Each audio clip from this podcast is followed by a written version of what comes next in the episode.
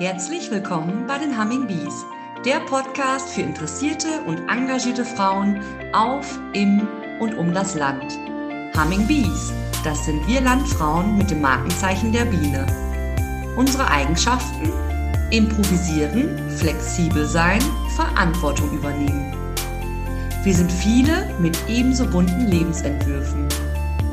In regelmäßigen Abständen stellen wir euch hier eine Humming Bee mit ihrem Engagement für andere Frauen und die Gemeinschaft insgesamt vor.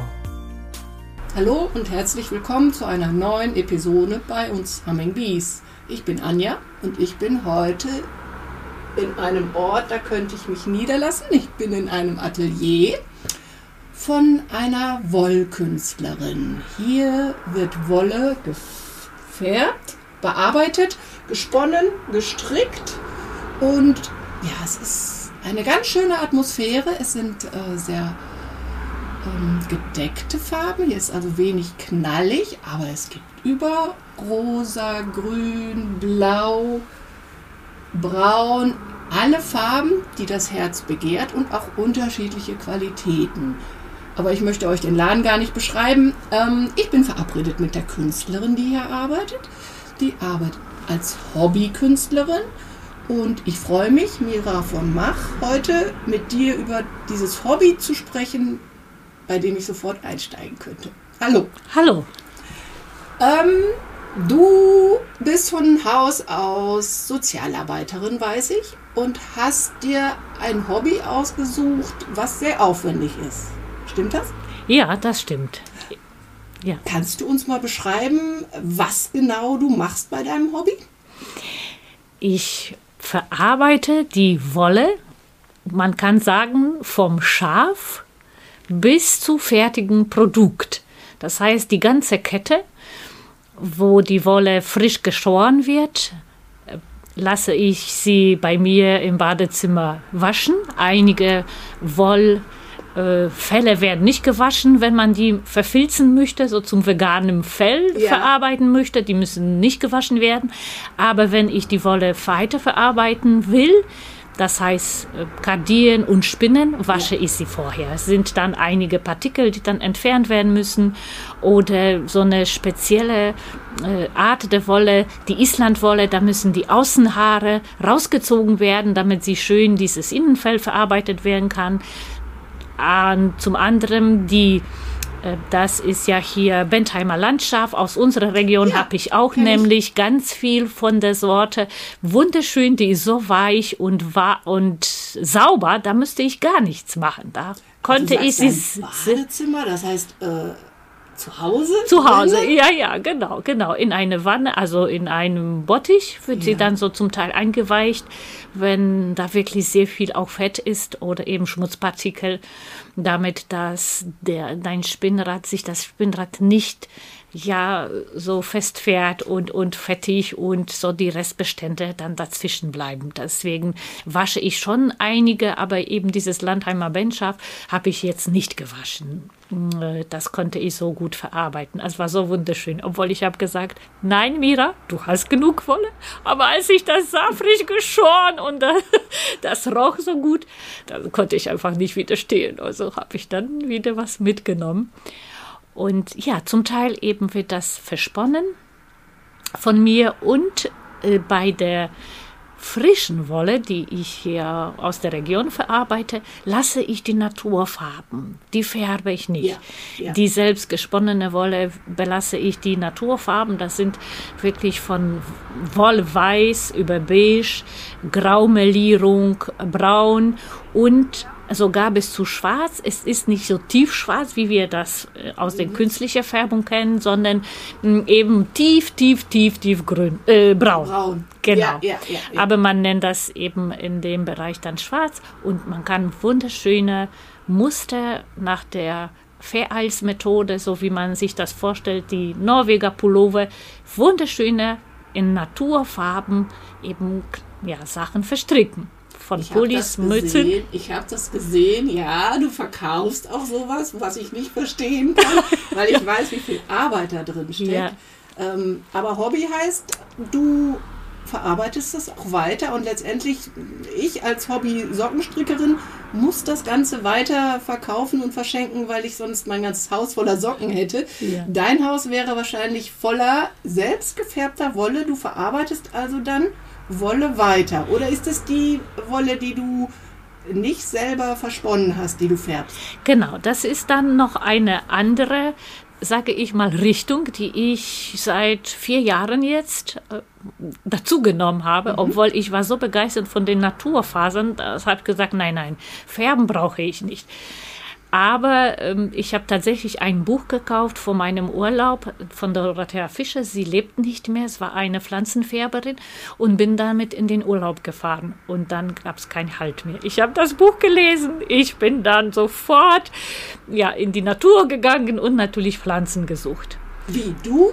Also Ich so im vor- Urlaub, also so direkt habe ich ge geschaut, welche Pflanzen finde ich denn jetzt hier. Und das war auf der Insel Farnö, gab es ja Schilf, es war schon verblüht, aber trotzdem, ich habe was mitgenommen. Und zu Hause die erste Färbung gemacht und dann ging mein Herz auf. Also das war wie eine Zauberkunst. Du hast da weiße Wolle reingetunkt, dann natürlich aufgekocht. Man muss dann vorbeizen. Da ist ja so ein bestimmter Vorgang. Man Ja. muss die Wolle muss sich öffnen. Dann immer zu achten auf die Temperatur. Und dann habe ich weiter experimentiert. Dann hatte ich Walnussblätter gesammelt. Dann hatte ich Walnussschalen. Dann kam eben der Herbst und ich ging auf die Jagd, kann man sagen, in die Gärten zu Nachbarn. Weil dann nochmal äh, Blutpflaumenblätter. Genau, das war eine Zeit. Blutpflaumenblätter, die sind tief weinrot. Ja, ja. Das ist eine Und Zierpflanze, glaube ich. Das oder? ist eine Zierpflanze, Ja. richtig, genau. Aber sie ergibt eine wunderschöne Farbe, grün, aber so ein warmgrün, weil in jeder Pflanze als Untergrund ist gelb. Und auf diesem Gelb, diese grüne, weiß eben so rötliche oder weinrote Blätter sind, hat, also da war ich wirklich wie, wie verzaubert von den Farben. Und ja nun, dann war das eben Spinnen und Stricken. Dazu kam Pflanzenfärberei und ich habe Massen, aber Massen wirklich gefärbt, experimentiert, Probiert. probiert, genau. Und jetzt tatsächlich notiere ich mir auch, was ich färbe, Ja. welche Farben, zu welcher Jahreszeit das ergibt.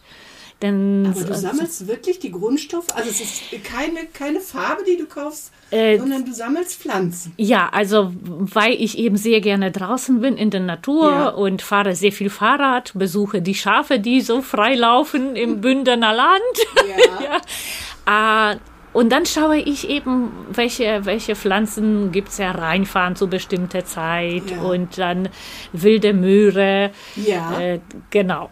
Ähm, ja. Also Walnuss wusste ich, dass Ja. da früher auch mit gefärbt wurde, Ja, aber du bist also wirklich ja auf der Jagd nach unterschiedlichen Rohstoffen und das hat dich Und gepackt. das, genau, Färberei. Natürlich, inzwischen kaufe ich auch einige Farbstoffe. ja.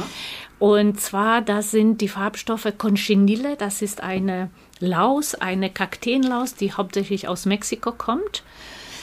Und die wird gesammelt, getrocknet. Wenn sie gemahlen ist, hat sie so eine bordeaux-rote Farbe, Farbstoff. Und das ist wirklich eine edle Farbe. Auch noch die indigenen Völker bearbeiten das auch in Mexiko. Ja. Also die mexikanischen, Mexikanischen- Wollen äh, von indigenen Völkern sind auch mit diesen Mit den Farben. Läusen gefärbt. Genau, richtig. Also nicht, nicht nur äh, Wolle, aber auch Stoffe. Ja.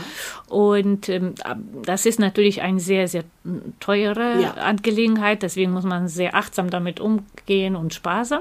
Das ist eine Pflanze. Dann gibt es noch Blau gibt es in der Natur nicht, aber es wird die Pflanze Indigo aus, äh, gewonnen aus einer Pflanze, die auch in Mexiko ist, was in einem sehr umständlichen Prozess fermentiert und dann ja mit verschiedenen Vorgängen verarbeitet, dass man das letztendlich pulverisiert und auch Indigo blau färben kann.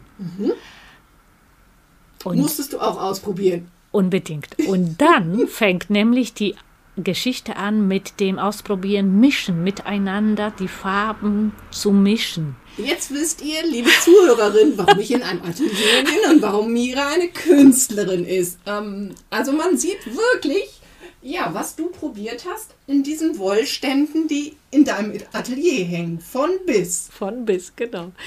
Also das sind äh, verschiedene Wollqualitäten, die unterschiedliche Farbe, das ist einfach, man hat im Prinzip Spektrum der Farbe ist unendlich. Und zum Beispiel mit Indigo kann man wunderschöne Farbergebnisse bekommen, wenn ich zum Beispiel Reinfahren ge gesammelt habe auf dem Fahrradweg, fahre ja. ich, war ich bei einer Freundin in Werther und dann rechts und links sehe ich so schön reinfahren. Also ich habe immer äh, ja diese Schere mit dabei, springe aus dem Fahrrad, sammle ich reinfahren, wird ausgekocht, mehrere Tage, ist natürlich fantastischer Duft. Das hat ja auch, es wird auch in der Medizin verwendet, reinfahren. Und ja, das duftet, ähm, das mache ich wieder im Keller, duftet das wirklich herrlich. Das koche ich ein paar Tage aus. Immer achtsam so bis 90 Grad, damit die Farbstoffe, wenn sie kochen, dann gehen, werden sie dann vernichtet. Also ah, man muss sehr auf, genau. Ja. Und dann mache ich am Wochenende die Färbung. Wenn das Gelb, das ist von Reinfahren, haben wir sehr tiefes, intensives Gelb. Und dann in meine Indigo ähm, Farbtöpfe rein ja. tunke, entstehen petrolgrüne Türkistöne. Und das ist der Wahnsinn. Ich habe mir, als wir uns kennengelernt haben, eine Sockengarn mitgenommen. Das war Türkis und du sagtest, Anja, pass auf beim Stricken. Sind deine Finger wahrscheinlich ein bisschen blau? Ja. Ähm, war kein Thema, weil diese Socken sind der Traum geworden. Alle, sage ich. Aber äh, wer von Sockenstricken eine Ahnung hat, fragt mich, wo hast du diese Farbe herbekommen? Das ist ein Versuch von dir, beziehungsweise das sind Mischungen ja. zwischen heimischen Kräutern und sage ich jetzt und mal Indi Indigo, weil ähm, das wird man hier in Deutschland nicht ernten können. Nein, nein. Also man kann, es gibt auch Pflanzen, die man früher in Thüringen auch blau gefärbt hat. Ähm, Färberblau gibt es. Färbeblau, auch, genau, ne? genau. Weit, ja. Aber das, äh, da baut niemand mehr an. Ja. Das ist leider aufgrund der Industrialisierung, des Preises, des Aufwandes und ja, die Menschen können davon nicht leben. Ja. Und das natürlich die Chemie und die Industrie hat das verdrängt. Und ja. es gibt es gibt inzwischen schon einige Pflanzenfärberinnen in Deutschland, die allerdings eben auf Indigo zurückgreifen. Ja. Weil das andere, ich habe auch recherchiert und geschaut, kann ich hier noch die örtlichen oder eben in Deutschland diese ursprünglichen Farben noch bekommen, gibt es einfach nicht. Das, okay, das hört sich gucken. wirklich so an, das hat dich gepackt. Ja. Das ist ähm, also Schafwolle spinnen, kann ich selber sagen, das ist etwas, was man sehr körperlich spürt. Man ähm, bewegt die Hände und die Füße in unterschiedlichem Rhythmus. Das äh, bewegt, also bringt mich auch sehr in mich, in meine Ruhe. Aber wenn ich dich reden höre vom, ähm, vom Färben, ist das noch eine andere Sache. Das heißt, du bist wirklich neugierig, weil immer was Neues entsteht und du es vorher nicht weißt. Ja, also natürlich schon so die Richtung kennt man ja. ja. Und ich sage, jetzt habe ich, ich glaube, jetzt vier Wochen habe ich nicht gefärbt und das fällt mir wirklich schwer, mich da zurückzuhalten. Das ist, das ist einfach, kann man sagen, eine ja, so eine Entdeckungsreise in die Farben, die so ein bisschen so eine Neugierde und ja, so ein Spannungsgefühl ent, äh, entsteht dabei. Ja. Äh, man muss dann aber die Ruhe bewahren. Man kann ja nicht so reingreifen und bloß schnell zu sehen, wie die Farbe ist. Aber das ist wirklich, das ist der Wahnsinn, wie, spannend, wie interessant das ist, wie, wie, ja, so eine, immer wieder jede Woche, ich habe meistens mache ich das am Wochenende, in der Woche habe ich ausgekocht und vorbereitet und am Wochenende, man muss da wirklich drauf achten, auf die Temperatur habe ich gefärbt, aber das ist wirklich, ja, da muss man, muss man wirklich, ich muss mich zurückhalten, um zu sagen, no, bloß nicht die Wolle da rausreißen und auswaschen und zu sehen, wie sie aussieht, sondern wirklich in Ruhe, in Ruhe das dann geschehen lassen. Also, das ist ja Wahnsinn, das ist wirklich Das ist eine Wahnsinn. Frage, die ich jetzt hätte. Wie lange dauert so ein Färbevorgang? Wenn du sagst, du machst das am Wochenende und kochst in der Woche aus, ähm, das ist ja nicht wie mal Essen, Kochen und Verzehren. Das heißt, du brauchst auch wirklich einen langen Atem. Ja, genau. Also ähm, ich habe zum Beispiel, kann ich das erklären, ein Beispiel habe ich noch im September, September bis Ende Oktober hatte ich Walnussblätter und da gab es schon die Walnussschale. Das heißt, ich habe Walnussblätter so jeden Tag frische gesammelt, von meinem Baum dann so beschnitten und dann ausgekocht, jeden Tag bisschen, die alten rausgenommen, die neuen rein und dann bekomme ich eine bestimmte schöne Intensität des Suds und neben im Topf dann die Walnussschalen ausgekocht, immer auch so ein paar Tage die alten raus, die neuen wieder rein. Eine Zwischenfrage. Die Schalen sind also die, die Außenschalen. Die äh, grünen. Genau, die grünen, die um, auf Steinen auch schnell färben, wenn man sie liegen Ja, lässt. genau. Nicht die harten Nussschalen. Nee, nee, ne? nee, genau. Die, diese grüne, diese grüne Schale, genau. Das habe ich ausgekocht. Und dann am Samstagmorgen sah, muss ich das ab sein, das sei so mit Tuch, also mit Sieb und Tuch dazwischen wird das äh, abgegossen. Die Wolle ist dann vorbereitet, auch schon mal mit ähm, Alaun habe ich sie dann darauf auf die Färbung vorbereitet. Und ja, dann kommt die Mischung in die, in die Töpfe und eine bestimmte Menge der Wolle zwischen 5 und 800 Gramm. Ein erster Zug kommt da rein. Und stelle ich meine, das sind so Einkochtöpfe, wo Temperatur einzustellen ist. Meistens so 60 bis 70 Grad. Ich bin sehr vorsichtig, möchte dann nicht so sehr hoch, weil kann sich die Wolle dann doch verändern. Ja. Wenn dann zum Beispiel Sockenwolle mit Rami, diese natürliche äh, Fasern, das ist so eine Nesselfasern, ja. die zu Hochtemperatur nicht erträgt, ja. sondern zerstört wird. Deswegen bin ich sehr vorsichtig erhitze ich das und dann lasse ich so eine Stunde, zwei Stunden drin. Danach drehe ich die Temperatur, stelle ich alles aus und ja. es muss natürlich abkühlen. Und das kann schon bis zum Abend kühlt das ab und manchmal, wenn ich tiefe, tiefe Farbe erhalten möchte, dann bis zum nächsten Tag. Also du entnimmst die Wolle nicht, sondern die Nein. bleibt in dem bleibt da drin. Sud, der mhm. also langsam abkühlt. abkühlt. Ja, genau. Und so bei zwischen 30, 40 Grad kann man das rausnehmen, wenn man wirklich noch am gleichen Tag das ausspülen möchte. Das ist jetzt so ein Vorgang. Man muss nicht immer dabei stehen, aber man sollte schon irgendwo in der Nähe immer sein. Deswegen ist das so eine Lauferei, hoch und runter, hoch und runter, gucken die Temperatur zuschauen mhm. und äh, ja, die Wolle. Das ist ein langer Vorgang. Bei der Indigo-Färbung geht das etwas schneller, dass man die Wolle auf 50 Grad Indigo äh, vorbereitet. Mhm. Und ähm, da hält man dann nur ein paar Minuten. Oh, das war Die, ein Wollknäuel, an das wir oh. gestoßen sind. Räumen wir gleich auf. Genau. Äh, hält man ein paar Minuten, nehme ich aus, dem, aus der Färbung dann raus und die Wolle wird also macht blau. Also da, die, die, der Spruch, ich mache blau, das heißt, ich nehme die Wolle raus und sie verblaut. Also von, mit Sauerstoff geht das eine chemische Reaktion und aus dem so ein gelb-grünlichen wird das eben blau. Also die entsteht wirklich erst, wenn ich aus dem Sud die Wolle entnehme. Genau, wenn habe. sie in Sauerstoffverbindung reingeht, dann entsteht das Blau. Ja, aber dann hast du ja noch nicht die Farbe also mal, die Wolle ist ja nass und die Farbe ja. ist noch nicht die, wenn du jetzt neugierig bist, ich bin es inzwischen auch, äh, wie sieht meine Wolle denn aus? Du musst sie ja auch noch trocknen. Und bis Wolle trocken ist, dauert ja auch. Ähm, an dem Wochenende siehst du noch nicht die fertige Farbe, stimmt das? Äh, doch, das sehe ich dann schon. Also das ist, bevor ich das trockne, muss ich noch fixieren. Das dürfen wir nicht vergessen. Ja. Die Wolle, ich fixiere sie mit Essig. Ja.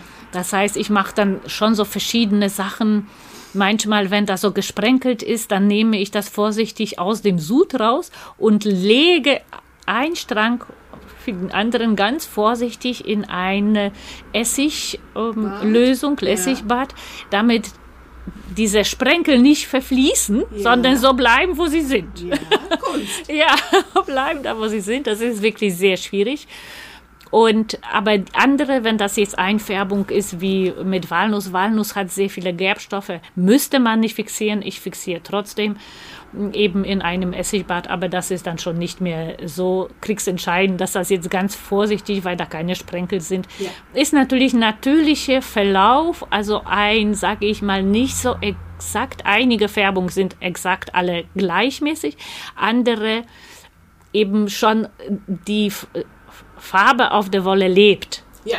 Ja, also schön ist ausgedrückt. Ja, ja, ja, ja, ja. Wie ähm, auch Künstler Farbe auftragen, die mal stärker, mal schwächer ja. ist. Die Wolle ähm, ist ein Naturmaterial, die Ja. auch immer die Farbe unterschiedlich annimmt. Genau. Teilweise auch je nachdem, was die Schaf gefressen haben. Ähm, Genau. entsteht ja auch ein unterschiedliches Wollprodukt Mhm. und das nimmt die Farbstoffe unterschiedlich auf. Das Genau. heißt, du, ja, planen, das soll jetzt ein nächster Strang so werden. Mhm. Ich will den Pullover in der gleichen Farbe haben, ist schwierig. Ist schwierig, deswegen mache ich so eine Charge zwischen 6 und 800 Gramm. Ja. Mehr schafft man einfach nicht in den Händen zu halten, gleichzeitig reinzulegen. Deswegen ist das immer eine Kostbarkeit, eine Charge. Und das ist so, wie du am Anfang gesagt hast, wie kannst du die Sachen verkaufen? Ich sag's dir, schlecht. Ja. Weil mein Herz da dran hängt sowohl die Wolle als auch meine Einzelteile, Produkte. Ich trenne mich tatsächlich nicht, ein, nicht leicht und bin froh, wenn das sind sowieso Personen, die sich dafür interessieren, schon das wertschätzen. Ja. Aber ich habe natürlich bei mir gebunkert einige Teile, wo ich sage, oh, das strickst du für dich, das geht nicht raus.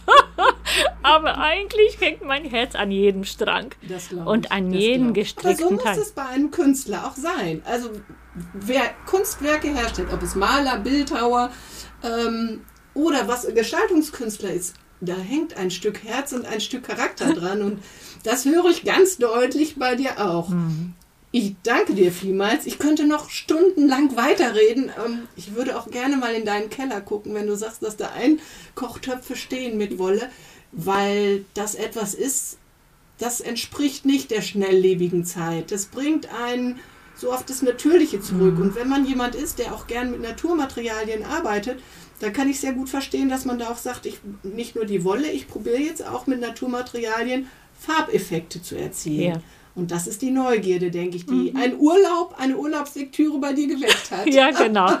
so ist das. Wenn jemand jetzt Interesse gefunden hat und Miras Arbeit einmal in Natur sehen möchte oder mehr über Mira wissen möchte, ihr findet sie ganz einfach unter Mira von Mach im Internet. Sie hat ein eigenes Atelier und sie hat mir eben noch erzählt, dass sie auch auf Etsy zu finden ist. Ja. Vielen Dank für das Gespräch, Mira. ja, sehr gerne. Dankeschön auch. Tschüss. Tschüss. Wir freuen uns sehr, wenn ihr wieder reinhört bei den Humming Bees, der Podcast für engagierte Frauen. Wenn ihr mehr über die Aktivitäten der Landfrauen wissen wollt, informiert euch auf der Homepage des Westfälisch-Lippischen Landfrauenverbandes unter www.wllv.de.